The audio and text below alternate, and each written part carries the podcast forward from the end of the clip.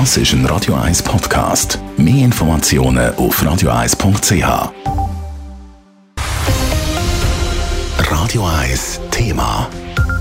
Jetzt aber zu einem ganz anderen Thema, zu der Stadt Zürich. Sie will sich nämlich weiterhin aktiv am Umwelt- und Klimaschutz beteiligen. Und auch dieses Jahr sind sie schon stark vorangetrieben worden. An der heutigen Medienkonferenz haben eine Stadträtin und drei Stadträte die wichtigsten Entwicklungen vorgestellt. Und zudem sind die konkreten Ziele der neuen gesamtstädtischen Umweltstrategien aufgestellt und präsentiert worden. Darüber berichtet Leila Keller. Die vier konkreten Ziele der Umweltstrategie, die der Stadtrat das Jahr verabschiedet hat, sollten die Leitlinien für alle zukünftigen Strategien und Projekte bilden, sagt Andreas Hauri, Vorsteher vom Gesundheits- und Umweltdepartement. Zu diesen Zielen gehört unter anderem eine klimaneutrale Stadt, die Netto-Null-Strategie beinhaltet. Dann geht es natürlich auch um die Zielsetzung von der, von der Ressourcenschonung. Da so Stichwort Kreislaufwirtschaft.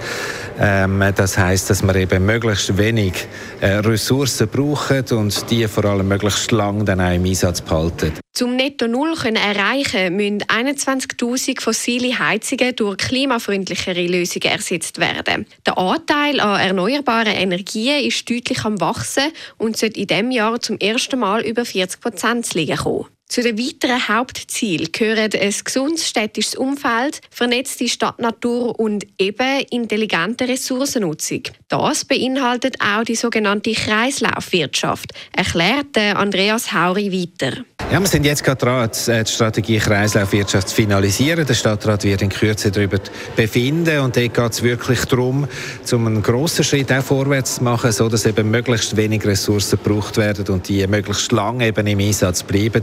Die gesetzten Ziele können aber nicht ohne Mithilfe der Bevölkerung erreicht werden, betont der Departementsvorsteher der industriellen Betrieb Michael Baumer. Die Mithilfe sei aber schon ganz klar zu spüren. Das hat sich gerade am letzten Abstimmungssonntag gezeigt, wo der Rahmenkredit für den Ausbau der thermischen Netz ganz klar angenommen worden ist. Das Interesse der Leute zeigt sich aber auch noch bei anderen Sachen. Wir haben auch gesehen, es sind ganz viele Anfragen an die Energieberatung angegangen. Sie hat wahnsinnig zugenommen das Jahr.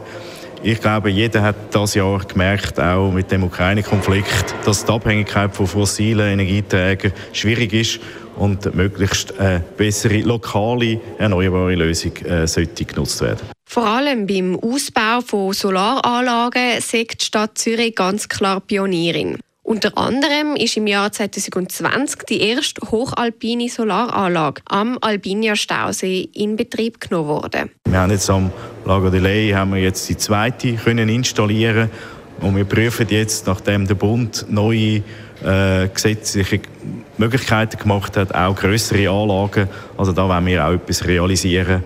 Die Stadt Zürich zeigt sich also sehr erfreut über den Fortschritt, der in diesem Jahr hat können verzeichnet werden Die markieren aber eben erst den Auftakt zum grüneren Zürich. Ein Haufen Massnahmen werden in näherer Zukunft aber noch angepackt. Leila Keller, Radio 1. Radio 1 Thema. Jederzeit zum Nachlesen als Podcast auf radio1.ch.